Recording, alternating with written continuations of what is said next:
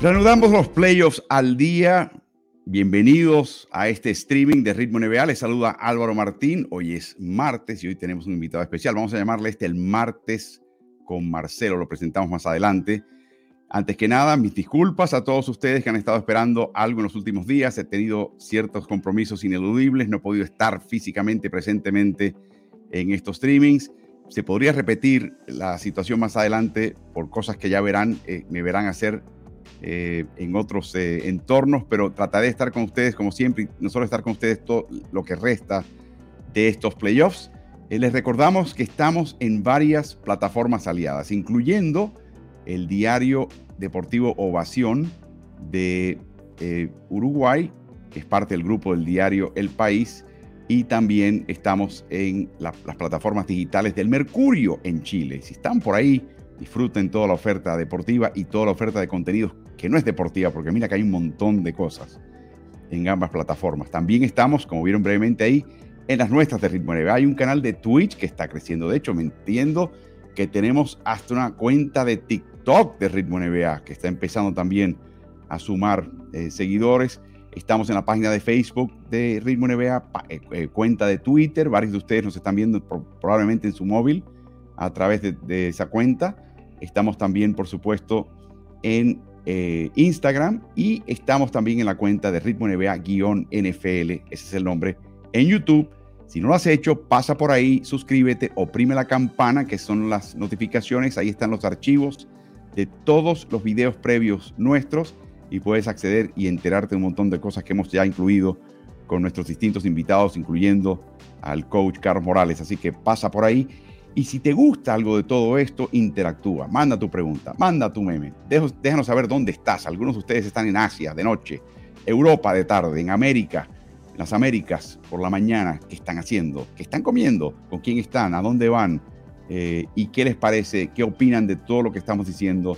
Todo eso lo incluimos en nuestra producción, lo incluimos en el cintillo inferior, a veces lo incluimos en el programa.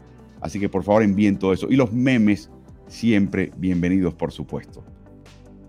Repasamos también la tabla de los playoffs al día. Obviamente ya estamos en la segunda vuelta, lo que son las semifinales de conferencia, eh, con los ocho mejores equipos, aunque se cuela un octavo en Miami, se cuela un sexto y séptimo en Golden State y el equipo de Los Ángeles Lakers. La serie de Denver y Phoenix, de la cual hablaremos eh, más adelante, está tremenda, pero Denver al frente defendiendo la localidad 2-0 y ya 76ers anoche les robó la localía sin Embiid a un equipo completo de Boston Celtics. Nos acompaña esta vez un amigo de Ritmo NBA. Se trata de un técnico uruguayo que ha estado en las lides como técnico por ya más de dos décadas. Estuvo hasta en el Vittorio en Italia, estuvo en la Liga Panameña, pero se, reconoce por su trabajo en la LUB, en la Liga Uruguaya de Básquet, donde los últimos par de años ha estado con el Trouble. También ha sido seleccionador entre el 2016 y 2019 de la Selección Nacional de Uruguay. Se trata de Marcelo Signorelli, así que es martes con Marcelo. ¿Cómo te sientes, Marcelo? Brillante, Álvaro. Un gusto, un placer, un placer enorme volver a verte, volver a escucharte. Bueno, siempre te escucho, pero ahora eh, en vivo y en directo, digamos. ¿no? ahora, ahora como contribuyente, a Marcelo nos hemos visto varias veces, nos coincidimos en el Básquetbol Sin Fronteras en, en Medellín, estuvimos también en, el GLIC, en el torneo de G-League en Montevideo, donde inclusive compartimos eh, transmisión, que fue una experiencia muy linda para nosotros. Así que Marcelo es amigo de la casa y ustedes, si no lo conocen en Uruguay, lo conocen harto conocido, si no lo conocen fuera del Cono Sur, ya lo irán conociendo y les va a encantar lo que va a escuchar de este técnico que ve el juego como técnico, como pocos de nosotros lo vemos. Y ayer la verdad que fueron dos juegos fabulosos, ¿no? Digo, bueno, ahora ya los vamos a comentar, pero la verdad que más que con ojos de entrenador, con ojos de aficionado también, porque fueron dos juegos totalmente diferentes, pero dos juegos maravillosos al fin. Y bueno, bienvenida a las semifinales. Y un juego que abrió la noche de forma sorpresiva. Se trata de Boston Celtics, que ahora no tiene que preocuparse de Milwaukee Bucks. Miami se encargó de eliminarlo uno de sus rivales es su rival directo e histórico, Philadelphia 76ers, abre esa serie. La incertidumbre es si en la torcedura de segundo grado, nos enteramos, de la rodilla derecha, que es la que siempre da problemas, a Joel Embiid lo complicaría y la respuesta es, no es una torcedura de primer grado, es de segundo grado, normalmente estamos hablando de semanas de ausencia. Si ese diagnóstico es lo que es, no vemos a Embiid prácticamente en esta serie. Y, Boston lo sabe y sabía que no iba a jugar en este primer partido. Es increíble. El ganador de esta serie se enfrenta, por supuesto, al ganador entre Nueva York y Miami en una final de conferencia. Es la vigésima segunda ocasión que estas dos franquicias se enfrentan en playoffs. Eso es una marca de NBA. Es algo verdaderamente increíble. Boston ha ganado 14 previas, Filadelfia 7. Eh, Boston ha ganado las últimas 5, así que hay un patrón de paternidad ahí.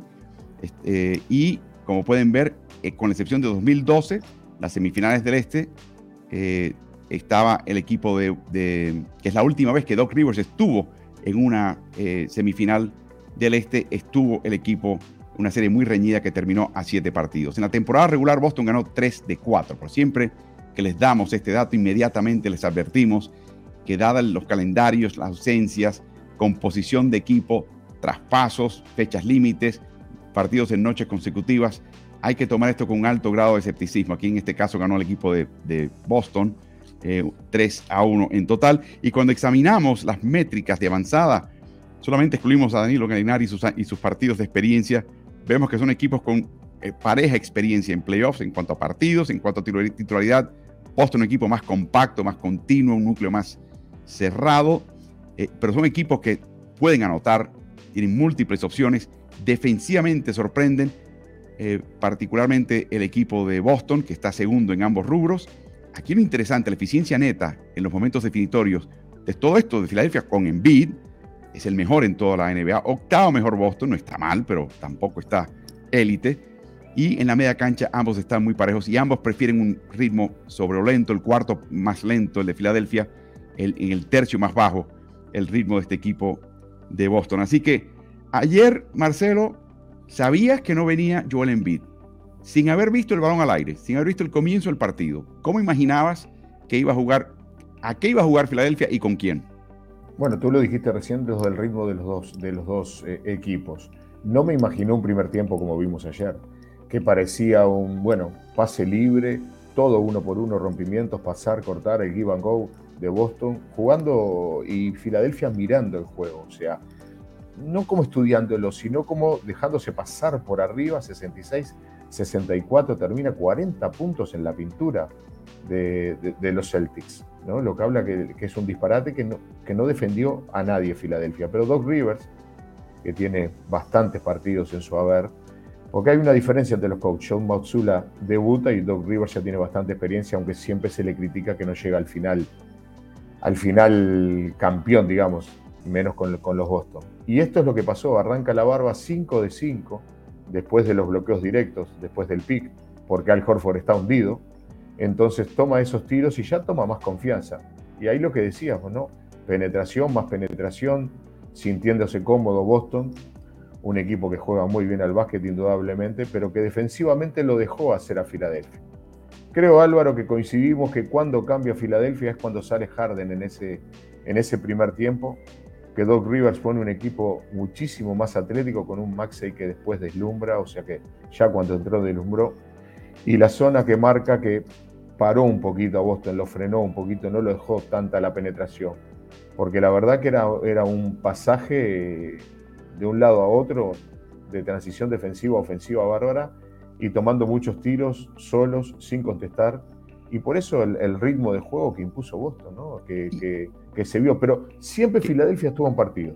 Pero mi pregunta, ¿que impuso Boston o que aceptó y se sintió como al principio Boston?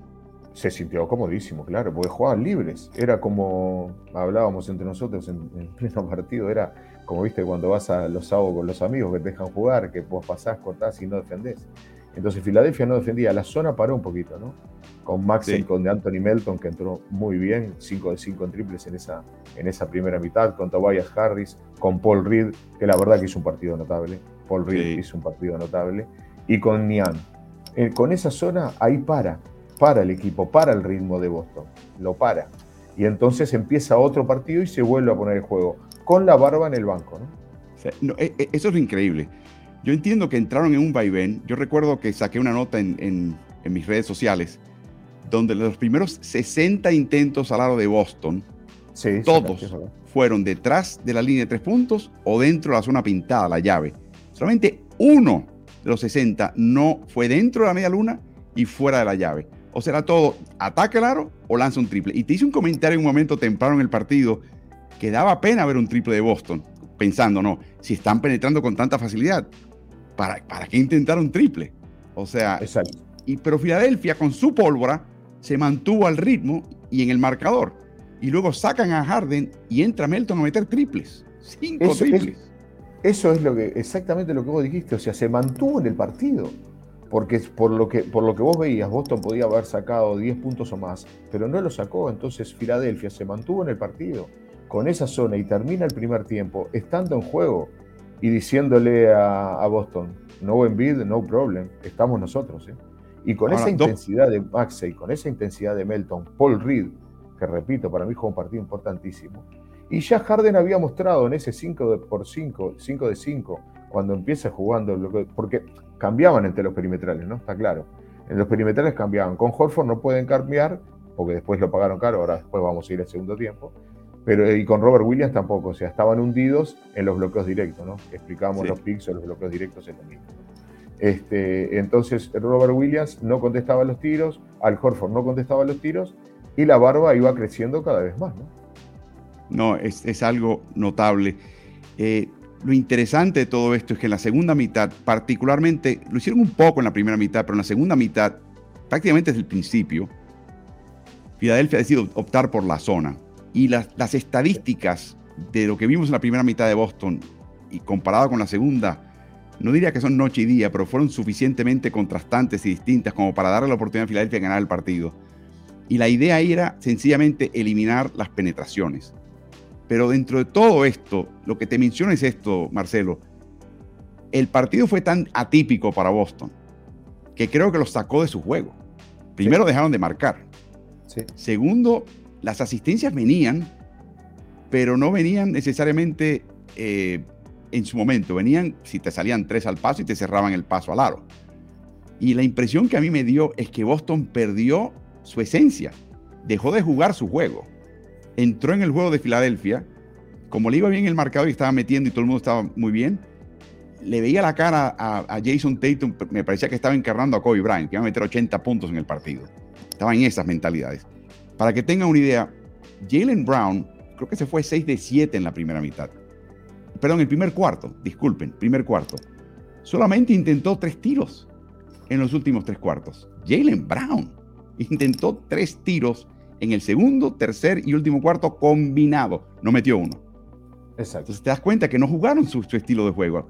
Y la zona verdaderamente los dejó eh, bastante patidifusos. Cuando examinamos esa diferencia estadística entre primera mitad y segunda mitad, vemos que de campo, Boston en la primera mitad encestó el 72% de esos tiros. O sea, un disparate. Facilísimo. Eso es un disparate, claro. De triple 57, eso es una práctica de tiro prácticamente. Eh, Mientras tanto, la combinación de, los Jays, que es Jason Tatum y Jalen Brown, 77% de campo. Tremendo, muy suave. Luego las pérdidas fueron muy desprolijos. De nuevo, no era su juego. Estaban jugando por la libre. Y en la llave 40 puntos, lo mencionaste. Una, barbaridad, una absoluta barbaridad. Eh, y 87 posiciones, que de hecho sorprendió. Pensaba que el ritmo era un poquito más alto en la primera mitad, pero fue más alto en la segunda. De nuevo, porque Filadelfia lo impuso. Ya en la segunda mitad, del 72% de campo de Boston, el Boston tiró solamente el 44%, o sea, aterrizó. El triple pasó del 57% de la primera mitad a un pútrido 17%, 2 de 12 de triple, o sea, se les cayó el triple.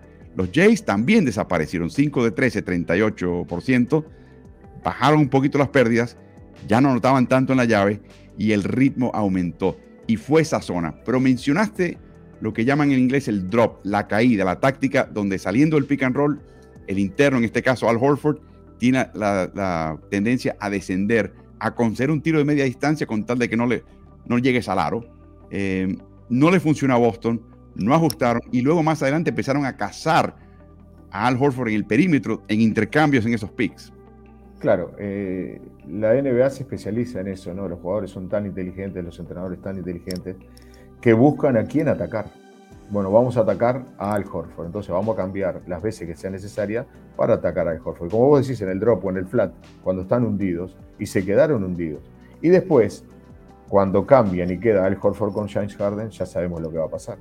Así terminó el juego. Y así fue el segundo tiempo. Pero vos bien dijiste algo muy importante. ¿Fue Boston o fue Filadelfia que lo llevó a Boston ese juego? Yo creo que fue Filadelfia. Como fue Miami que llevó, que después más adelante vamos a estar, al juego New York en la segunda mitad porque te llevan ese juego, que es el que les conviene a ellos. Si ellos tienen una marca con, eh, sin Embiid de 12-5, tan mal no estaban. O sea, pierden 37 puntos por juego, 12 rebotes sin Embiid, 4 asistencias, 2 bloqueos. O sea, y vos decís, vos Boston preparás, te preparás mentalmente para el partido. No está Joel Embiid, que está luchando por ser el MVP. Entonces, eh, ¿qué tenemos que hacer? Yo creo que la marca a James Harden fue un poco leve para mi modo de ver las cosas, tanto de Marcus Marcus Smart lo tomó demasiado tiempo. Me parece que Tatum lo tendría que haber tomado más en la individual.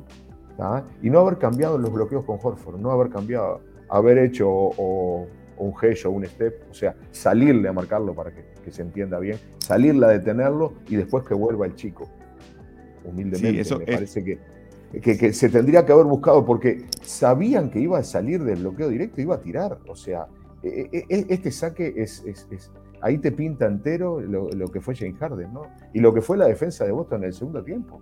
Sí. ¿Ah? Ahora mencionabas los jugadores de, de supuestos reparto que fueron protagonistas. Paul Reed, con cuatro tiros libres para cerrar el partido, ganar el partido, que eran espeluznantes. Terminó con 10 puntos, 13 rebotes, dos asistencias y un robo y una tapa. O sea, ¿qué no hizo Paul Reed? Y los bloqueos como sellaba el espacio para los compañeros. Tyrese Maxi, por supuesto, enorme cuando Harden estuvo anotando sus 45 puntos, que fue su máximo, igualando su máxima en un partido de playoff. Maxi, 26 tiros, 26 eh, eh, puntos en 24 intentos. No fue eficiente, particularmente de triple, pero le dio a lo que quería al equipo. ¿Qué tal de Anthony Melton? Ah, desde la banca, 17 puntos, 5 de 6 de triple, espectacular. Eh, y también hay, este, hay, que mencionar a PJ Tucker. Aquí está lo interesante. Desde que el reloj de, 24 segundos, Marcelo, se instala en la NBA, en el año 54-55, nadie ha jugado 37 minutos en un partido de playoffs sin marcar oficialmente un tiro de campo o un tiro libre. Y termina en cero Tucker. Y no me digas a mí que Tucker no fue factor en este partido. si habrá sido factor, porque transmite un montón de cosas que son intangibles al público o a, nosotros mismos, son intangibles. Con, eh, la intensidad que le puso, que le pone Maxi al juego. Es, espectacular. La zona con esa zona que marcan en la primera línea con de Anthony Melton, es cuando frenan a Boston. Y tenés a Paul Reed, tenés a Tobias Harris y tenés a, un Niang que no, no, lo veo tan físicamente muy, muy atlético, pero el tipo sabe jugar. Y lo que yo te decía ayer cuando hablábamos, era que fueron a atrapar dos veces a Harden. Lanzó eh, pasó el balón una a Tobias Harden y otra a Nian y puso dos triples. O sea, no le resultó a Boston la defensa. Me parece que no estuvo, no estuvo bien planificada, sobre todo sabiendo que si no juegan bien, la ofensiva va a pasar por Harden. Vos decías los tiros totales, 30 tiros totales tomó Harden y 24 tiros totales tomó Maxey. O sea que ahí está, ahí lo tenemos. O sea que eh, entonces a lo que yo voy es que me parece que la defensa de Boston no fue la defensa habitual de lo que venía mostrando el equipo de los Celtics. Y luego la ejecutoria al final del partido fue pésima, en ambos costados de la cancha. Pésima. Eh, Sobre todo de los dos Shea, como decías vos. Eh, y cuando mencionas eso, no hay, es que no hay manera, sabiendo no culpable o no, de no enfilar tu vista a Joe Mazula. Claro. Eh, de nuevo, puede que haya sido. Hubo, escuchen esto, amigos y amigas. Hubo cuatro situaciones en este partido, incluyendo una que fue el comienzo del tercer cuarto, que es el equivalente a tener un minuto pedido y salir de un minuto. En las otras tres fue un minuto pedido por Mazula, con jugada preparada y Boston con posesión. Esas cuatro veces, no digas tú que no anotó Boston, desembocó en pérdida de Boston.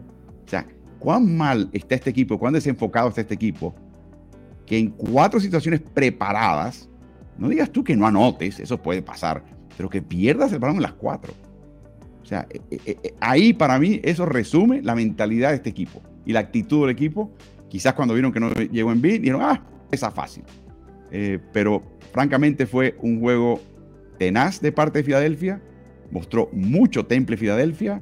James Harden como dijo después del partido, se requería que fuese el viejo James Harden y lo fui. Eh, y la verdad es que fue un triunfo verdaderamente impresionante por parte de Filadelfia. Marcador final 119 por 115. Y de esta manera Filadelfia se roba la localía. Probablemente no cuente con Embiid el resto de esta serie. Y ahora le toca a Boston responder en grande, ganar el próximo en casa y ganar uno de los próximos siguientes dos en Filadelfia para tratar de recuperar la localía. Tremendo balde de agua fría le ha tirado Doc Rivers a su ex equipo, los Boston Celtics.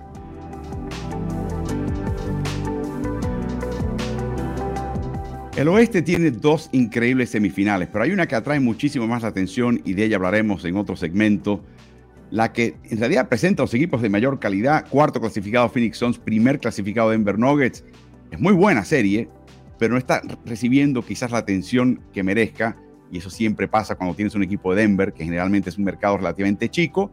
Su estrella es una, una persona que no le interesa para nada la parte de reputación y la parte mediática, que Nikola Jokic, el dos veces jugador más valioso reinante de la NBA. Así que veremos qué pasa. ganador de esta serie se enfrenta al ganador de Los Ángeles y Warriors. Este equipo de Phoenix estuvo a dos victorias de ganar el título contra Milwaukee en el 2021. El año pasado, eliminados en la primera vuelta por Luka Doncic y Dallas, después de haber ganado 64 partidos. Esta es la cuarta aparición en semifinal de conferencia de Denver con bajas en las últimas cinco temporadas. Ha ganado cinco series de playoffs en ese espacio de tiempo. Y lo que estamos viendo en el historial de playoffs entre ambos es que en esa semifinal del oeste, que ahí ven un poquito a Jokic perder los estribos con Booker cuando le pegó a Cameron Payne sin querer y fue expulsado del partido con una falta flagrante 2, es que en esa serie de Andre Ayton, no digas tú que frenó a Jokic, eso es imposible, pero lo complicó un poquito, lo empleó más de la cuenta. Y la frustración de Jokic ante la ausencia de compañeros se notó. Este año los equipos dividieron cuatro partidos. Lo interesante es que ya para el, eh, el 31 de marzo, que es al final de la temporada, ya se había integrado eh, Durant, eh, pero no que sí había jugado la noche anterior y por eso ganó el equipo de Phoenix. y también en el caso de Denver, muchísimas ausencias. Y luego en el partido final también ausencias importantes, dando descanso a Nikola Jokic. Cuando examinamos las métricas de este equipo, observen la eficiencia neta en el clutch, o sea, los puntos que anotas menos los puntos que recibes por cada 100 posesiones. Si tú llegas a dobles dígitos, a, la decena, un más 10.4, te coloca tercero en la liga, estás muy bien. Eso es un baluarte, porque en temporada rural el clutch es lo más cercano a, condiciones de playoffs. Y como pueden ver, el ritmo también es un ritmo eh, particularmente deliberado. 24 el equipo de Denver, sexto el equipo de Phoenix. Pero comencemos de nuevo. Ya eh, Denver había ganado un partido con una explosión de puntos de Jamal Murray, con Nikola Jokic haciendo lo que le daba la gana, con Michael Porter Jr. contribuyendo para más o menos, o sea, con mucha soltura, eh, y con Aaron Gordon marcando a Kevin Durant. La idea era que quería Phoenix venir a Denver y robarse un partido. El partido, después de haber perdido el primero, el segundo, sí o sí y la actitud física y defensiva, Marcelo, fue distinta en el segundo partido para Phoenix comparado con el primero. Sí, sobre todo en el primer cuarto. Sobre todo vimos a un de Andre Ayton mucho más enérgico, digamos, porque no es que, transmita tanta energía, sino que el problema es que vos lo dijiste, a lo, ¿quién frena a Jokic? ¿Cómo lo van a marcar? ¿Lo van a triplicar? ¿Lo van a doblar? ¿Lo van a dejar hacer desde el codo que él maneje el equipo, que él suba la bola? Yo creo que necesitan un poquito más de presión sobre Nikola Jokic, que es difícil de, valga la redundancia, de defender, estamos totalmente de acuerdo, pero el juego pasa por ahí. Vos dijiste que en el primer juego, y fue verdad, Murray fue tremendo, Michael Porter Jr. tremendo, pero ayer no contribuyeron tanto. Entonces tuvieron que buscar otros actores. Pero si Jokic maneja todo el eje de Denver Nuggets, necesitas otro tipo de defensa. Más cuando en el tercer cuarto, creo que fue a los 4.28, faltando 4.28, sale Chris Paul.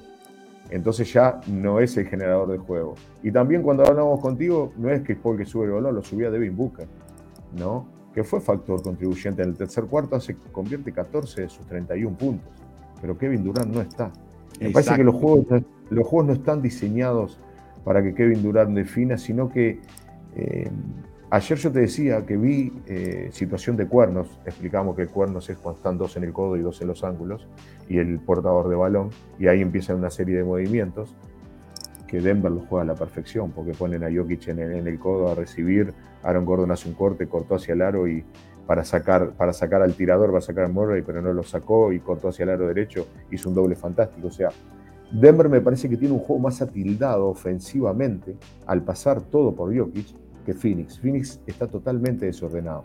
Y, sin Chris Paul en cancha, peor todavía porque Cameron Payne ayer tira mal, tira uno de 7 de campo, 0 de 7, y Shea conduce totalmente mal al equipo, que tanto es así que Devin Booker tiene que seguir agarrando las riendas, ¿no? esa es la parte interesante. Hemos visto en la serie previa de, de Phoenix contra Clippers, vimos como al final de esa serie Booker se convertía en el que, a quien le daban el balón, incluyendo con Chris Paul en cancha por momentos. Entonces lo, entraba por el costado izquierdo, digamos, y colocaba en el otro lado a Durant como una especie de tirador resolvedor de problemas. Si había que liquidar una, una posesión, estaba complicado Booker o Paul, dásela a Durant para que tire. A último momento, a veces a pie firme. Lo que vimos en estos partidos hasta ahora es una variante de eso. Es que Booker y Paul, hasta que, hasta que tuvo que ir en el tercer cuarto, dominan el balón al principio de la posesión. Y luego se lo dan a Durant para un uno contra uno. De nuevo, resuélveme le dan un poquito más de espacio, le dan el ISOL, todo el mundo va al otro costado, le da espacio para que él pueda operar, pero es, es, una variante, es una versión de una ofensiva por turnos. O sea, hay, algo que está ya definido y por supuesto que lo sabe Denver también, o sea, lo sabe todo el mundo. Y por lo tanto, Denver se prepara para eso y el resultado es un Durant que no aparte de no venir fino, eh, le están pidiendo mucho, 2 de 12 de triple, falló 17 de 27 tiros al aro. No es típico de Durant, pero es que de nuevo no se siente cómodo. La impresión que a mí me da es que este, este, equipo no ha resuelto papeles ni ha podido sacarle punta a los lápices que tiene a mano, sobre todo lo que pueden hacer entre ellos mismos. Totalmente de acuerdo. Y cuando jugó el, el, pick and roll central con Chris Paul, que estaba hundido, Jokic completamente sacó cosas. Cuando jugó un double drag, explicamos el double drag, son dos cortinas sucesivas, puede ser de un chico y un grande o de dos grandes con la caída del segundo, también sacó cosas positivas. Cuando jugó en equipo sacó cosas positivas. Después cuando quisieron resolver, como decías vos, cuando le dan la pelota a Kevin Durant, como diciendo, tomá, arreglate vos como puedas, no te sacamos de ninguna cortina, no te sacamos de ninguna indirecta, simplemente, y estaba Aaron Gordon con él y estaba Bruce, Bruce Brown con él, y no lo dejaban ni tirar. Por eso los, porcentajes que vos dijiste. No es que él tire malos porcentajes, lo obligan a tirar malos porcentajes. Y eso es mérito de la defensa de Denver que se puso durísimo en el último cuarto, durísimo en el último cuarto, y pudo llevarse una victoria importantísima. Y, y Jokic, no sé, no hay palabras para Jokic. No es marketinero, no es, eh, como bien lo definiste, pero qué bien que juega el tipo. El tipo juega, hace jugar a todos. Y ayer, vos fijate los, los, números de él, ¿no?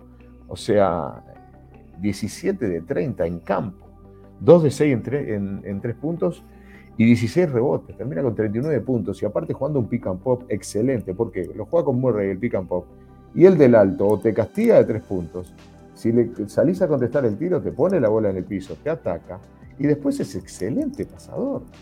Es un pasador, es, es, es un base en la piel de un pivo, en el, en el cuerpo de un pivo, ¿no? O sea Lo que, sí, Phoenix hizo, aparte de empezar a jugar un poquito más rudo, físico, activo, enérgico en defensiva, es tratar de anular a Jamal Murray y lo lograron 12 de 15, no encestó un solo triple de sus nueve intentos. Te das cuenta que estaba frustrado, pero algo interesante que después eh, señaló en el vestidor de Denver, después del partido, el técnico Michael Malone, que sabes que él tiene la tendencia a entregar las cadenas y los premios a los jugadores, los más destacados, tiene siempre la ficha estadística en mano. Eh, le entregó la cadena del partido a Aaron Gordon por su marca, pero luego hizo una pausa y se dirigió a Jamal Murray, que estaba recostado en su asiento, te das cuenta que estaba disgustado, y le dijo que nunca perdiste la energía y tu enfoque en el partido, y esa energía nos ayudó muchísimo a, crear situaciones para el resto de tus compañeros. Eh, y le, verdaderamente le, señaló eso y también reconoció, por ejemplo, a Bruce Brown. Pero volvamos al tema de Chris Paul. Se va a Chris Paul con 4.32 por jugar en el tercer cuarto, y aquí viene un arranque de 24 a 3 eh, en el último cuarto, que termina siendo el último cuarto, este equipo 27 a 14, que definió el partido. Hay dos cosas que pasan acá. Primero, no tienen armador. Por un momento no tenían a Cameron Payne en la cancha. Cinco minutos de ese tramo sin Cameron Payne, que fue que, que Denver se avivó. Aquí viene lo interesante. Tienen a Josh Okogi, que es un excelente defensa, lo necesitan, pero es un cero a la izquierda en ataque. Y todo lo que hizo Denver es el que, al que le toque Okogi, que lo vea de reojo y se meta a doble marcar a alguien. Y le facilitaron la labor a Denver. Cuando examinamos las estadísticas comparadas del primer partido con el segundo partido, el ritmo fue más o menos el mismo.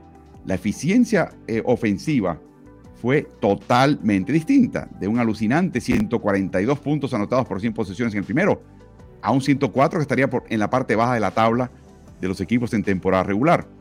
Eso sí, lo que mencionabas, Marcelo, la defensiva de Denver. O sea, siempre dice que Denver se pronuncia Enver porque no tienen D de defensiva. Bueno, acabaron con una D mayúscula. Permitieron 94 puntos por 100 posesiones, que es absolutamente excelente no se iba a repetir un porcentaje reboteador que bordeaba el 70% a favor de Denver, cayó al 50%, o sea, ambos equipos estaban ahí en la paridad en los tableros. Y en los triples también cayó el triple de Denver porque lo marcó mejor el equipo de Phoenix, pero no pueden con Jokic. ¿Qué haces con Jokic? Eres Monty Williams, tienes el personal que tienes. No tienes un pivot reserva en Billombo que verdaderamente o moleste a Jokic o pueda anotar y pueda justificar sus minutos en cancha por mucho tiempo. ¿Qué haces si eres Monty Williams con Nikola Jokic? En ofensiva ataco desde el, desde el pick and roll todo el tiempo a Jokic. En ofensiva, todo el tiempo a Jokic para tratar de sacarle falta y sacarlo del juego. Y en defensiva trato de doblarlo. Los Nets con Embiid hicieron un trabajo similar. Lo doblaban desde el pasador. Les dio resultado. Perdieron los cuatro juegos, pero dio resultado. Le pudieron, pudieron sacar un poco de rédito. Pero yo creo que hay que doblarlo. Cuando, si desde el codo te daña, desde el post-up te daña, por supuesto, mucho más. La de Andre Ayton a Biombo, Biombo no lo puede ni, ni, ni, ni detener, nada. Entonces trataría de buscar la solución. Podría jugar una zona. La zona ha dado resultados, si no, pregúntenle a Miami y a Filadelfia ayer. O sea, podría, podría sonar para sacarlo un poco del juego, para bajar el ritmo, para que él nos lleve, el, él lleva el control físico y mental del juego es el que lo lleva. Entonces, trataría de buscar las soluciones buscando atacarlo permanentemente. Cuando lo atacó Chris Paul, este, le sacó cosas, porque Paul juega muy bien el bloqueo directo, después hace el reject, va, viene, toma el pull-up de dos puntos. El tema pasa que es muy buen jugador, pero hay que sacarlo del juego sin duda alguna. Ayer, bueno, como intentó hacerlo en el 2021, eh, Ayton, vieron que, que en ese momento con las bajas que tenía Denver, el peso, la carga, estaba llegando Nikola Jokic. Ustedes saben, lo han visto en el pasado, que él pierde los estribos en ciertos momentos. Usualmente es cuando hay mucha carga sobre sus hombros, más de la cuenta, debo decir, por un periodo extendido. Aquí viene algo interesante y con esto vamos a liquidar esta discusión de este, esta serie por el momento. Tras seis partidos, la banca de Phoenix promedia solamente 14 puntos por encuentro. La única marca menor previa a esta te tienes que remontar casi 16 años, al 2007, en los playoffs, Houston Rockets, su banca, a través de los primeros seis partidos, promedió 12 puntos por encuentro. Esa banca estaba compuesta esencialmente por Juwan Howard en el fin de su carrera, Luther Head, que no veía un tiro que él, no pensase que podía encestar, y un Dikembe Mutombo ya de salida de la liga. En este segundo encuentro que pierde Phoenix, Billombo y Payne anotaron cada uno dos puntos. Esa fue la contribución de la banca completa. Aquí viene lo interesante. Sumé el tiempo en cancha. De 240 minutos que juegan cinco jugadores a través de 48 minutos, la banca jugó 72 minutos. O sea, el 30% de los minutos fueron de este partido fueron consumidos por la banca y anotaron cuatro puntos. Dos de 14 cuando hiciste el traspaso, Phoenix, vaciaste tu profundidad. No tienes reemplazo para Chris Paul, con todo el respeto que merece Cameron Payne. Eh, Biombo apenas del grado para una serie de playoffs, cuando tiene que descansar, porque tiene que hacerlo, de Andre Ayton. Y ahora, Marcelo, no, sabe, no somos médicos, pero cuando tienes un tirón del aductor de esa manera, lleva un tiempo. Una de dos, o no juegas para que se repare y te puedas recuperar, o juegas a medio pocillo. Y en ambos casos no es negocio para el equipo de Phoenix. y este, como mencionabas, el cerebro de esta operación, sin lugar a dudas, Marcelo. Otro que Chris siempre le pasa algo, siempre tiene alguna lesión, es como Joel Embiid, son frágiles, ¿no? sobre todo cuando llegan estos momentos cruciales. Bueno, ya veremos qué pasa. Ya veremos qué pasa en esta serie, pero en este momento, después de este triunfo de Denver, 97 eh, por 87, marcador bajo, mucha más defensiva. Denver pasa al frente 2-0. Denver hizo lo que tenía que hacer, que es ganar sus partidos en casa. Le corresponde ahora con dos partidos a Phoenix hacerlo. Hay tres días de descanso, cosa que le va a ayudar a Chris Paul entre el segundo y tercer partido, pero le corresponde a Phoenix ahora ganar sus dos partidos allá en el Valle de Sonora.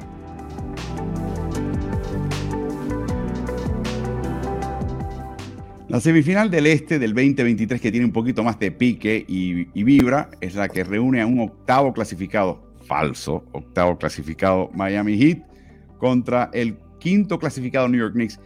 Primero porque está Nueva York en los playoffs, ganó una serie de playoffs por primera vez desde el 2013, tiene la localía o la tenía hasta que perdió el primer partido en la serie.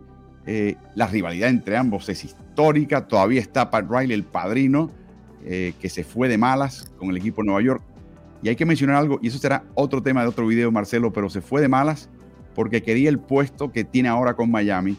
Y difícil, ahora que podemos ver eh, con el espejo retrovisor, difícil ver que alguien puede haber tenido más éxito sostenido que lo que ha hecho Pat Riley en Miami.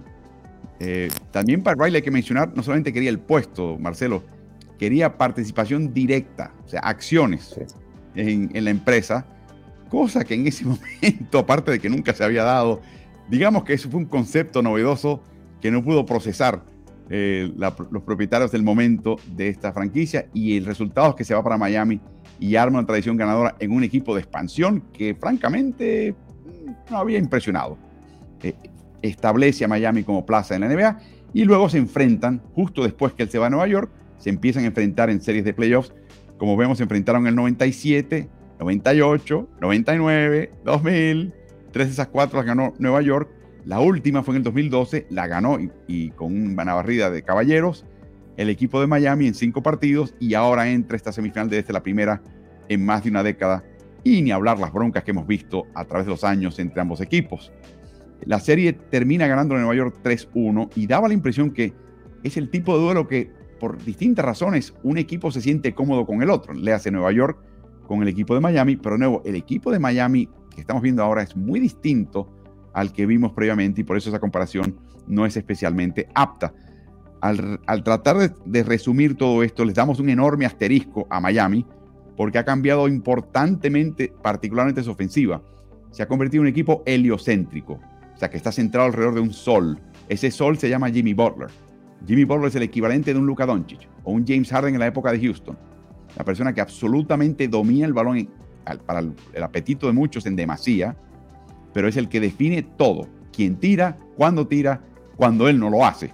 Eh, y, se, llena de estadísticas. Bueno, Butler se está convirtiendo en ese jugador y la pregunta es si lo fue todo el tiempo. Y sencillamente él no pidió ese protagonismo y ahora por necesidad y lesiones se lo está dando el equipo de Miami y ahí ven un poquito el resultado. Así que las estadísticas de Miami son sumamente engañosas, por eso digo que es un octavo engañoso eh, y Marcelo, ¿dónde empezamos con este equipo? Arranca Nueva York el primer partido, saca ventaja de 10, el Garden por poco implosiona, la gente estaba delirando. ¿Y qué pasó en la segunda mitad? Empiezo por cuando me llamaste para invitarme, que me, me hablaste de la defensa de Tom Thibodeau y te estuve totalmente de acuerdo en lo que me dijiste. Y ahora te la hago al revés, o sea, te hablo de la defensa de Eric Spoelstra. Yo creo que la zona la zona y al colapsar a Bronson, que hizo lo que quiso y hace, está haciendo en esta NBA destrozos desde su traspaso de Dallas a New York, sobre todo jugando el pick central con Mitch Robinson y atacando el uno por uno, que es totalmente indefendible porque va para atrás y tira, tira la flotadora y en boca, te tira dos puntos en boca, no erra. Entonces yo creo que todo el mérito es del entrenador de Miami, todo el mérito, ¿por qué? Porque el segundo tiempo cambiaron completamente la defensa, subieron más a la penetración de Brunson, ya no pudo tirar tan cómodo. Y los porcentajes de tiro de los New York Knicks, que vos decías que deliraban y era verdad, mostraban a todos, a John Starks, a Patrick Ewing, a todas las superestrellas que van a ver a New York, Y yo creo que la falta de Julian, eh, Randle, de, un tirador confiable, hacen que tiren un mísero 7 de 34 en 3 puntos, un 20.6. Entonces, todo eso lo lleva a la defensa de Miami, porque hablábamos en lo previo que fueron tiros no contestados, con el defensor a dos metros o más distancia. Todo el mérito en el segundo tiempo se lo lleva Eric Swalter. O sea, yo creo que, que New York se perdió por la defensa de Miami. Y después aparece Jimmy Butler jugando, cuando vos me mandaste varios videos, jugando el high-low con Kevin Love. Porque si vos vas a jugar un high-low Kevin Love, Jimmy Butler, a Kevin Love no lo puedes dejar solo. Lo tenés que presionar el balón, porque si no te la pone de tres puntos. Entonces es bien sencillo por dónde pasaba el juego para, para Miami. Más allá de que tuvo, eh, no, no, tuvo tan buenos porcentajes tampoco. Ahí tenemos el alto y bajo. Entonces, si vos tienes al pasador, Jimmy Butler va a ser destrozos. Es como la última jugada contra los Bucks, que la, que la define él, y él le dice a su entrenador que me la tiren a mí, que yo la voy a agarrar. Pero eh, Eric Spoelstra quería diseñar otro movimiento y dijo que me la tiren a mí, coach, yo la voy a agarrar. Y así fue Gabe Vincent que después dice, yo sabía que se la tiraba y la iba a agarrar. Y fue tal cual. Es un jugador con una confianza tan tremenda en sus cualidades y un jugador, y, con Lauri que fue una ayuda espectacular, ¿no? La verdad, y la zona le dio tremendo resultado, obligando a tirar mal a New York. Porque no es que vos tires mal y tengas malos porcentajes, es la defensa que te obliga a eso. Por más de que si estás a dos metros y no, y no, y no podés convertir, ahí se te va a complicar. y yo creo que a se le complicó. Y, la, y, la, falta de Randall se le, se le notó más que a, que a los Sixers la de Embiid. Me parece que, que es, es la base de este New York. Sí, es un jugador que no es muy pensante, eh, a veces se embeleza con el balón, te destruye posesiones, la toma de decisiones es un poquito dudosa, pero no de qué duda. Bueno, definió uno de esos partidos, esos tres triunfos de Nueva York en temporada con un tiro de último momento súper marcado en el, en el, ala derecha. fue un milagro, pero lo invocó. Se crece Randall en momentos importantes, quiere estar ahí. Y típicamente, mientras más presión siente el equipo, más certero es Randall. Y eso no fue lo que pasó con el resto de los tiradores, salve con Obi Doping. Esa, esa gráfica que mencionas de eh, eh, los triples abiertos, cuando la defensiva está. a seis pies o más, a dos metros o más de distancia. O sea, estás totalmente abierto. Topping 4 de 8. Hizo su trabajo. Los demás nos metieron un chicharo en el océano. 0 de 2 para Bronson, 0 de 2 para Barrett, 0 de 2 para Hart, 0 de 1 para Quickly, 0 de 1 para Grimes. Todos estos, con excepción de Hart, tripleros. O sea, no es que me digas que Miami le dio el triple por diseño de su defensiva a los peores tirados de Nueva York. Grimes es triplero, Quickly es triplero, Barrett es triplero, Bronson es triplero. El único que desentonaba ahí un poquito es Hart y lo mete de vez en cuando. 4 de 16 en triples absolutamente abiertos. Aquí viene la pregunta. ¿Eres Tom Thibodeau? ¿Eres eh, Bronson? estás pensando, bueno, tuvimos una mala noche, tuvimos una mala tarde en, el domingo en el Garden. Esto no se repite más. Si tenemos estos triples abiertos, estos muchachos los van a empezar a encestar a un ritmo más alto, aceptable o capaz que muy bueno. ¿Lo ves así o tú crees que esos ceros se deben a lo que hizo generalmente la defensiva de Miami y se les metió en la cabeza cuando estaban totalmente abiertos en el perímetro? Yo creo que dependieron demasiado de Bronson dependen demasiado del uno por uno o de la salida de los bloqueos directos. En el segundo tiempo, Tom cambia las ofensivas y pasa a otro tipo de ofensivas y le dan en algunas, le dan resultados. Le dan bastante resultado. Y después la defensa de Jimmy Butler, ¿no? Josh Hart no, pudo en toda la noche, ninguno pudo con él. Es como la defensa de Jokic, ¿no? Basan en eso. Y Lowry salió de todos los bloqueos directos y tomó el tiro y atacó a Miss Robinson todo el tiempo y fue indefendible. Yo creo que tiene que subir un poco más la defensa, no se descansaron. Defensivamente no fueron muy eficaces. RJ Barrett, jugador tremendo, gran calidad, pero totalmente inconstante. En cesta, 8 de sus primeros 9 y termina fallando 9 de sus últimos 11. Cuando lo marca Gabe Vincent, que es un jugador de mucha menor estatura y corpulencia, yo creo que Barrett cambia su manera de jugar. Piensa que tiene la ventaja y tiene que aprovecharla, sobre todo en el uno contra uno. Eh, Kevin Love, por un lado, visto esos tres pases de salida, con los brazos por encima, te comentaba Marcelo que el, no, el segundo nombre de Kevin Love es Wesley. Wesley es porque el padre jugó con los Baltimore Bullets, hoy Washington Wizards. Y el líder y capitán de ese equipo era Wesley Unseld, Wes Unseld. O sea que Kevin tiene nombre del compadre de, su padre, eh, que es Wes Unseld, que se especializaba en, un tipo pivot de cierta baja estatura, relativa baja estatura, que tomaba el rebote, giraba y lanzaba sobre la cabeza para buscar el contragolpe tan pronto pudiese. Hizo, lo hizo tres veces y con Miami siendo el segundo equipo más lento de la NBA, sorprendió a Nueva York. Las, salidas no fueron constantes, pero las salidas rápidas, los contragolpes, ofensiva temprana, sorprendió a Nueva York. No esperaba eso de Miami. Y eso va a ser un problema que tiene que correr urgentemente. Ahora hablamos al caso de Butler. Mencionabas la confianza que se tienen ya, pese a que han tenido muchos choques, porque son gente muy testaruda, Spolstra y Butler. Se lesiona con Josh Hart en ese último cuarto lo ve Spolstra, hace un comentario que no puedo repetir, dice, ay caramba, dijo otra palabrota, eh, pero insiste, no, déjame, déjame jugar. Lo quería sacar Spolstra, pero le tuvo confianza. De ahí en adelante se colocó en la esquina a triplear. O sea, te das cuenta que estaba mal, no estaba bien. Y no sabemos hasta qué punto va a jugar y en qué condiciones va a jugar el segundo partido. Vimos un video de él en el hotel en Nueva York ayer y estaba cojeando, rengueante. Así que una gran interrogante aquí es no solamente el tobillo de Randall, pero el tobillo de Butler. ¿Y qué impacto podría tener esto en esta serie, Marcelo? Bueno, eh, si Jimmy Butler no juega esta serie, es, es como un Chris Paul para Phoenix. No todavía un Embiid para los, los Sixers, pero sí es importante. Igual, eh, lo que decías, eh, cuando Butler le pasa eso con Josh Hart y él le dice, ahí te das cuenta la confianza que hay y la, responsabilidad de Jimmy Butler para el equipo de, Miami, ¿no? que se ha convertido en el líder absoluto. Y ahí aparece Kyle Lowry. Y ahí es donde se equivoca los pases de Kevin Love. Se, em, recibe 8 puntos en transición, 6 o 8 puntos en transición ofensiva de ataque rápido. Y eso no puede pasar en playoffs. No y fue el margen de la victoria de Miami. de hecho, el margen, otro rubro que puedes decir, bueno, Obi Topping jugó 31 minutos sustituyendo a Julius Randle. Metió esos triples, muy lindo chico muy hábil, le encanta el movimiento. Nueva York se agiliza con él en cancha, pero le cuesta en el costado defensivo. Cuando él estuvo en cancha en esos 31 minutos, Miami sacó 7 puntos de ventaja, que equivale el margen final de juego. Así que uno puede siempre pensar de esa manera. Eh, Jalen Bronson fue muy bien marcado por Jimmy Butler y por Caleb Martin. Tipos más largos, más Más, estatura, todavía con gran movilidad. Bronson es el chico más móvil del mundo. ¿Qué haces si eres Tom Thibodeau para liberar un poquito más a Bronson y quitarle un poquito el peso de esta marca de estos dos señores.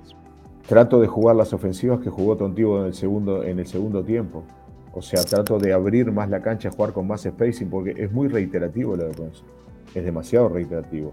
Le viene a poner el pique Mitch, eh, Mitch, Robinson de primera y ya, ya te ataca. Te ataca muy bien, pero se va desgastando. Le vas cambiando la marca, lo agarra Battle, lo agarra Caleb Martin, que son más grandes, hasta lo puede agarrar Vince, lo puede agarrar Lowry, y se va desgastando, se va desgastando y todo el peso del equipo recae sobre él. Entonces, si largás más el balón, podés finalizar después con el balón. Era lo que hoy hablábamos de Kevin Durant o de Devin Booker. Tienen que llevar, son marcas muy agresivas. Y Miami marca bien y le colapsó toda la zona, le cerró todos los espacios en el segundo tiempo. Y ya Brunson no fue el del primer tiempo. El primer tiempo hizo lo que quiso y anotó de diversas maneras. Ya el segundo tiempo no fue lo mismo. Sabemos que es el, el líder y el que va a tomar, el que va a tomar la, más, la, mayor cantidad de tiros del equipo. Pero si hay un movimiento más de balón, yo pienso que es un equipo atlético que puede jugar mejor, que puede jugar mejor de lo que jugó el segundo tiempo, porque el primer tiempo fue muy bueno de New York. Y en la defensa, en la parte defensiva, eh, en los picks con, con Kyle Lowry, Kyle Lowry anotó de, diversas maneras, anotó mucho. Y eso no puede pasar. Y tiene jugadores como para poder cambiar. No es un Al Horford que cambia y queda eh, emparejado con James Harden no, no, los otros, el centro de gravedad está más bajo, son más atléticos y pueden tener a un Kyle en el uno, en el uno contra uno. Kyle tampoco tiene tanta movilidad ¿no? como para, para atacarte. Te sale del, bloqueo y te tira. Pero yo creo que, que New York y Tom van a tener que buscar la forma de que Bronson no tenga tanto el balón en las manos. O sea, sería más conveniente que participaran más en equipo. Aún si pierde Miami el segundo partido eh, hoy, eh, y no es que lo quiera perder, pero ya logró su cometido, que fue robar a la localidad, ganarle un partido de dos a Nueva York. Kyle Lowry es un veterano, le queda muy poco en el tanque, las rodillas están deshechas. Pero sabía que en ese partido había que dar el golpe. Ese es el colmillo del veterano. Y fue así. Terminó con cuatro de las cinco tapas de Miami en este partido. Cinco tapas. Todas provistas por la banca. Adebayo no tuvo una. Fueron Caleb Martin con una y Kyle Lowry, sí, el gordito Kyle Lowry con cuatro tapas en este partido. Echó el resto y consiguió lo que quería. ¿Cuánto le queda en el tanque en esta serie a Kyle Lowry? No sabemos. ¿En qué condición está Butler? No sabemos. ¿Cuándo regresa Randall? No sabemos. Todo esto, si lo sumas y lo restas, el equivalente es y el saldo es que esta serie va a estar buenísima. Así que no se la pierdan. Eh, gana el primer partido 108-101 el equipo de Miami, le roba la localidad de Nueva York y ahora la cosa se pone buena. Va a estar ardido el Garden, como no estuvo inclusive en el primer partido, porque este partido sí es debido a muerte para los Knicks. Los Knicks tienen que ganar este partido sin excusas. Con, sin Randall, con la Estatua de Libertad, sin la Estatua de Libertad, lo que sea. Hay que ganar este partido y por eso vamos a estar viendo muy de cerca, eh, Marcelo y este servidor, este partido esta noche en el Madison Square Garden.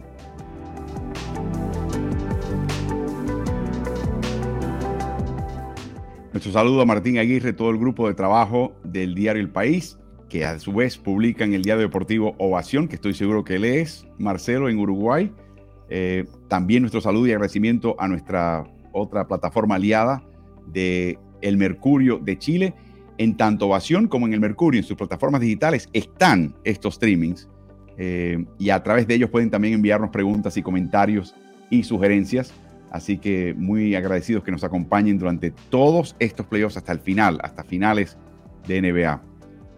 El último partido de la noche es el partido y la serie que despierta un interés mediático eh, ciclónico. Es el choque entre Los Angeles Lakers, séptimo clasificado, y el sexto clasificado Golden State Warriors. Que lleguen a la segunda vuelta un séptimo y sexto, te habla de que la clasificación, la clasificación es engañosa. Que ambos equipos han tenido una metamorfosis que hace que son mucho más peligrosos de lo que indica su escalafón, su ranking. Así que esto está tremendo. Y por supuesto, otra vez se enfrentan, creo que por quinta ocasión, un equipo eh, comandado por Steph Curry y un equipo comandado por LeBron James. Siempre se enfrentaban, por supuesto, en las míticas finales entre Warriors y Cleveland Cavaliers. Como cuando ven el examen de ambas, esta serie se remonta a cuando los Warriors eran de San Francisco. Eh, eh perdón, si, los Warriors eran de San Francisco, después pasaron a, ser Golden State porque estaban en Oakland y ahora vuelven a San Francisco, pero mantienen el nombre de Golden State. Y como pueden ver, Los Ángeles ha ganado los últimos seis, seis de las siete eh, rachas, y de hecho las últimas dos de forma clásica y abierta. El último fue en el año 1991.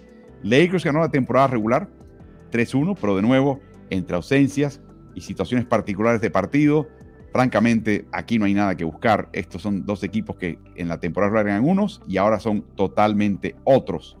Y eso es lo que hace esto muy interesante. Las métricas de avanzada presenta a un equipo que tienen mucha experiencia de playoffs, no tanto Los Ángeles como lo, la que tiene Golden State, que por supuesto se la pasa yendo a lo profundo de, de los playoffs. Las estadísticas que ven en pantalla de Los Ángeles Lakers son estadísticas después de la fecha límite de traspasos, cuando se conforma este grupo. Así que son menos partidos de la cual sacar este, estos patrones, pero son indicativos. Tercera mejor eficiencia defensiva en la liga. Los Ángeles es un gran equipo defensivo. Se, entera todo el mundo, eh, inclusive su primer rival de primera vuelta en playoffs, el equipo de Memphis. Eh, y la eficiencia en la media cancha no es la mejor. Eso sí, el ritmo sorprende. Con LeBron y con Anthony Davis en cancha es el décimo más alto. Golden State, bueno, aquí lo engañoso es su eficiencia defensiva, décima sexta en temporada regular a mitad de la tabla.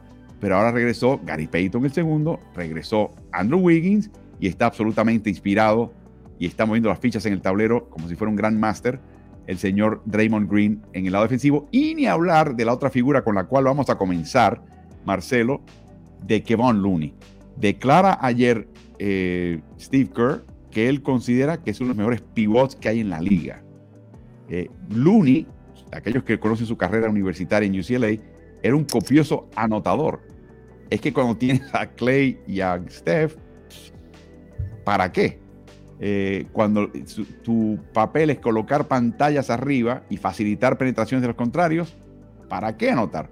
este chico, su vedita, su su capacidad de lo que él puede hacer en cancha, para el bien del equipo, para lo que necesita el equipo, y no chista. No sé si también notaron que en la serie previa hubo pique entre él y Sabonis, y más bien la, prensa le sacaba en cara que Sabonis es un tipo que no juega limpio, etcétera, etcétera. Y Looney dijo, no, está jugando bien, está jugando lo que yo anticipaba de él, eh, tenemos una muy linda competencia. O sea, a este tipo no, este, no lo vas a sacar de sus casillas. Este tipo es el matón del callejón, del barrio. ¿Ok? Este tipo tiene la piel curtida así, calladamente. Y ahí viene el problema de Los Ángeles.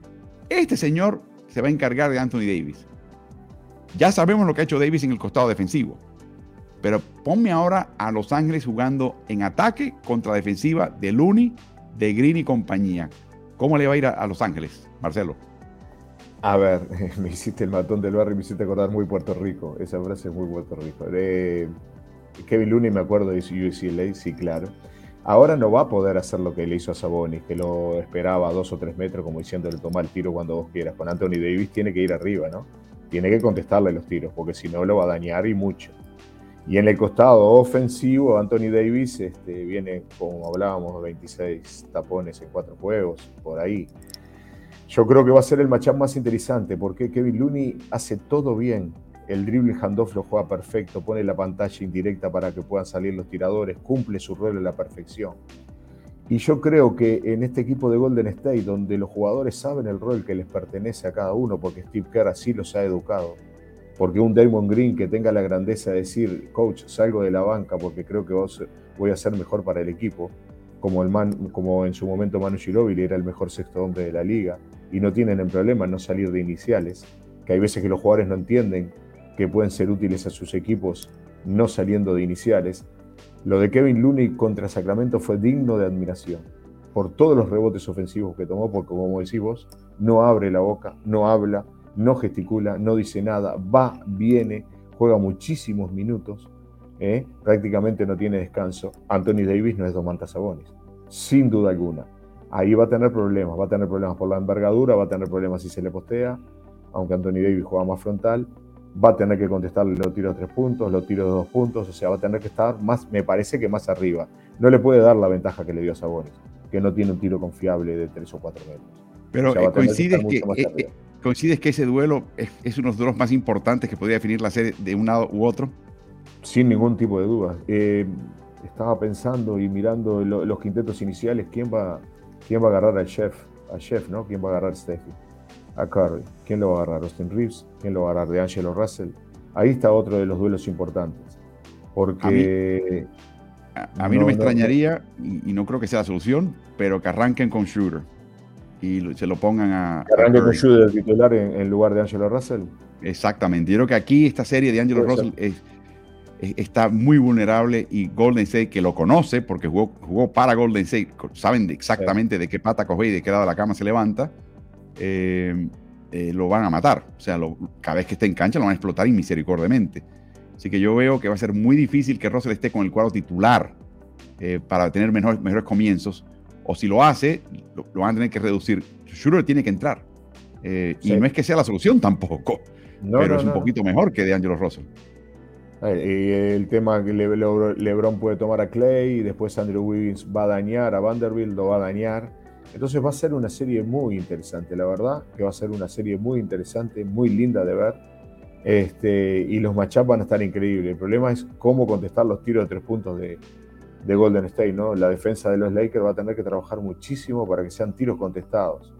Fíjate que Clay Thompson, el porcentaje que tuvo en el primer tiempo, que venía 0 de 10 y 0 de 5 o 0 de 6 en, tres puntos, después se endereza igual, Golden State gana, ¿no? Con, un Curry excepcional desde todo punto de vista. Son equipos, es el equipo, el equipo campeón, primero, y es el equipo que está hecho para estos juegos. Y los reestructurados Lakers, a, su vez, que tuvieron un año que les pasó de todo, terminan séptimos, y hoy están fuertes, están muy fuertes. Bueno, ahí se dio cuenta, eh, yo pienso que Memphis se dio cuenta de que, tiene, de que en la NBA hay que hablar cada vez menos y jugar un poco más, y no buscar siempre la confrontación y despertar. Y Hay un viejo dicho de un entrenador que dice, no, ¿para qué tocarle los bigotes a la pantera? ¿no? ¿Para qué? Exacto. Y bueno, así le fue con los Lakers a Memphis, ¿no? Entonces, yo creo que va a ser una serie de analizar, de ver eh, si Golden State va a tener que jugar al ritmo que juega mucho más, Yo creo que Sacramento pierde el séptimo juego porque no pudo hacer su juego. Porque no pudo hacer su juego. Porque Golden State, como Denver ayer, cuando se ponen a defender, defienden. Salvo el chef, los demás todos defienden. Y tienen el centro de abajo y quieren y tienen hambre. Y siempre tienen hambre de gloria. Y los Lakers, que volvieron así, vos decís que el, el Garden explotó el otro día, eh, la cancha de los Lakers va a explotar también. O sea, porque tienen hambre de gloria, porque hace tiempo que no van. No, y están viendo a LeBron que tiene un buen partido contra Memphis y un segundo partido relativamente próximo al primero o al previo, donde se cansa. Se está mostrando la edad, no está penetrando la cantidad de veces que lo hizo antes. Todo eso quiero que sepan, Marcelo, podría cambiar en esta serie. Yo creo que si hay una serie donde LeBron James está dispuesto a vaciar un poquito más el tanque de la cuenta, es esta. Porque primero entiende la, capacidad del rival, pero también hay historia. Aquí hay historia. Eh, y no historia linda tampoco competitiva. hay historia de pique y de roce. Eh, y LeBron aquí no, tiene que hablar Steph Curry como habló eh, Dylan Brooks para encender la mecha, que la mecha está encendida cuando lo ve. Lo ve en el otro lado de la cancha. Ahora, por ejemplo, Jared Vanderbilt tremendo defensa. Podría cortar al aro, empezaron a utilizar un poquito en esa función para, para, obligar al equipo contrario a marcarlo, porque si no lo marca nadie de Golden State, ventaja para Golden State. Por otro lado, tienes a Green y a Looney juntos en cancha, dos que no son tiradores a distancia. Eh, ventaja para la defensiva de Los Ángeles, de poder triangular y entumecer la llave y al mismo tiempo quizás darle más atención a los tiradores del equipo de, de Golden State. Interrogantes que no sabemos exactamente lo que va a pasar. Austin Reeves, el uso de LeBron y Davis. Escalonan, comienzan y cierran y escalonan entre sí. Y cuando hay que dar un descanso a LeBron, es Reeves el que se encarga del balón y reparte, que es lo que se está convirtiendo este joven.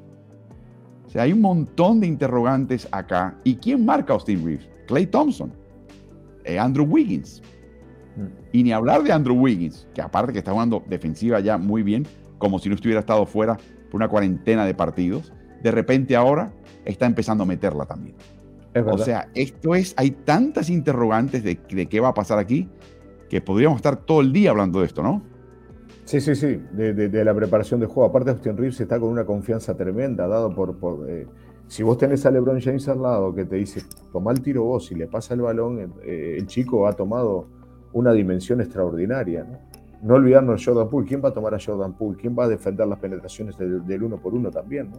Que dañan y bastante. Porque Clay Thompson tampoco es un gran defensor. Entonces, yo creo que hay muchas interrogantes. Eh, tanto David Ham como Steve Kerr deben haber trabajado eh, muchísimo eh, en la preparación del juego para hoy con todo su, coaching staff. Y va a estar realmente interesante, pero realmente interesante.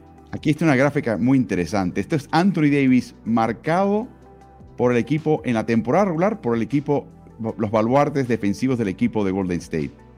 A través de cuatro partidos, Draymond Green lo marcó por un total directamente, uno a uno, 17 minutos 19 segundos, a través de casi 102 posesiones. Solamente permitió 8 puntos directos de Davis, 4 de 12 cuando lo marcaba directamente. Looney lo marcó más o menos la misma cantidad de tiempo de Green, más o menos la misma cantidad de posesiones, 92 en vez de 102, permitió dos puntos más, pero fue mucho más eficiente, aunque intentó menos tiros. Davis, recuérdate que la defensiva a veces no es el porcentaje, es la cantidad de tiros que te permitió el defensa. En este caso, Looney fue mejor evitando el tiro, pero una vez lo intentó, Davis fue mucho más eficaz con un 71%. Y resumimos, empezamos por acá y vamos a terminar acá, Marcelo. Eh, este, ahí yo creo que se va la serie de todos los factores importantes, que si viene el triple de Golden State, que si juegan defensiva fuera de casa, que lo que quieras hablar de ese equipo, del lado de, Los Ángeles, cómo le va a LeBron James para sostener su nivel, cómo, cómo le va al resto del reparto. Si Rui Chimura, por ejemplo, se convierte, continúa siendo un autor de 20 puntos que obligaría a Wiggins a marcarlo, por ejemplo, y Wiggins no marcaría a otro, y, eh, aún más peligroso que él. Si, si todo esto se produce para mí, a fin de cuentas, esta serie se define por Anthony Davis. Sabemos que defensivamente va a continuar la excelencia que ha demostrado hasta ahora. Y sin él no gana Los Ángeles. ¿Ok? O sea, está, cumpliendo con la promesa, pero solamente en un costado de la cancha. Para mí Anthony Davis tiene que ser un factor importante, si no en puntos, en asistencias, en asistidor al, asistir al asistidor, en lo que sea. Tiene que ser un factor importante en este partido si Los Ángeles aspira a vencer a un equipo de alto octanaje como Golden State. No sé si lo ves así. Lo veo así y en rebotes ofensivos. O sea, la, guerra en la pintura es, es, uno de los puntos claves de esta serie. Indudablemente que va a ser así. Sobre todo para minimizar a Kevin Looney. Y si Anthony Davis ataca el rebote ofensivo, si Vanderbilt, si Gabriel ataca en el rebote ofensivo, Hachimura sigue en ese nivel, va a ser complicado para Golden State. Wow. ¿Dónde vas a estar viendo la serie, Marcelo? Acá, en Montevideo, en casa, tranquilo. Ok. Bueno, espero que ustedes la disfruten también donde quiera que estén en el mundo. Nos están viendo desde Australia, desde Europa, desde las Américas. Muy agradecidos por su compañía. Mañana tendremos otro playoffs al día. Mañana es miércoles de Morales. Nos acompañará el coach Carlos Morales.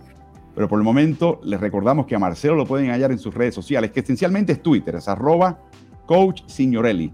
Eh, una fuente de información. Pueden eh, comunicarse con él también ahí. Eh, y por supuesto lo tendremos de vuelta. Esperamos el próximo martes con Marcelo si podemos contar con él, si su, calendario itinerario lo permite. Gracias a ustedes por acompañarnos. Gracias a las plataformas aliadas del Mercurio en Chile, Ovación, eh, el diario deportivo del diario El País en Uruguay. Gracias por acompañarnos, aquellos que nos vieron a través de esa plataforma. Y por supuesto, nuestro recordatorio que estamos en ritmo. Estamos en Ritmo NBA en Twitch, en Twitter, en Instagram, en Facebook, bajo ese nombre. Eh, estamos también en TikTok, de repente, eh, a partir de recientemente estamos en TikTok bajo ritmo NBA. No te vamos a pedir que bailes, Marcelo, no te preocupes. Eh, y también estamos en el canal de Ritmo NBA-NFL en YouTube. Es un canal importante, ya que ahí es que archivamos todos los videos que tenemos. Así que pasa por ahí, suscríbete y dale a la campanita, que es la notificación, para que te avisen cuando llegan nuevos videos de Ritmo NBA. Y por supuesto también, y no queremos olvidarlo, estamos en podcast. En los podcasts de Ritmo NBA lo pueden hallar bajo ese nombre. Búsquenlo en su plataforma favorita. Estamos en Spotify, estamos en realidad en una docena de plataformas distintas. Y no solamente busquen una emisión, descárguenlo, perfecto. Suscríbete de una vez y así no te pierdes uno y habrán algunos eh, originales. Y muchas gracias, dicho sea de paso, a nuestra audiencia en España, que en, la, en el escalafón de Apple colocó este podcast de Ritmo lleva como tercero en, tercero en la, lista de favoritismo del público español que quiere escuchar podcast de básquet en cualquier idioma. hay creo que Draymond Green nos ganó, creo, creo, no estoy seguro. Pero está bien, es Draymond Green, la bocaza de Draymond Green no hay manera de, equipararla o batirla. Pero vamos a por más, como dicen en España. Así que gracias a ustedes. Y Marcelo, disfruta la jornada eh, y nos vemos con suerte el próximo martes. Nos vemos en cualquier momento. Cuando vos lo requieras, te mando un abrazo grande, un saludo al coach Morales, un saludo a Diego y gracias por la por el trato que me dieron. Me sentí muy, muy cómodo trabajando con ustedes. Un abrazo. Muchas gracias a vos. Tu, contribución es tremenda y por eso disfrutamos tantos estos playos al día. Nos veremos mañana, mismos canales, misma hora.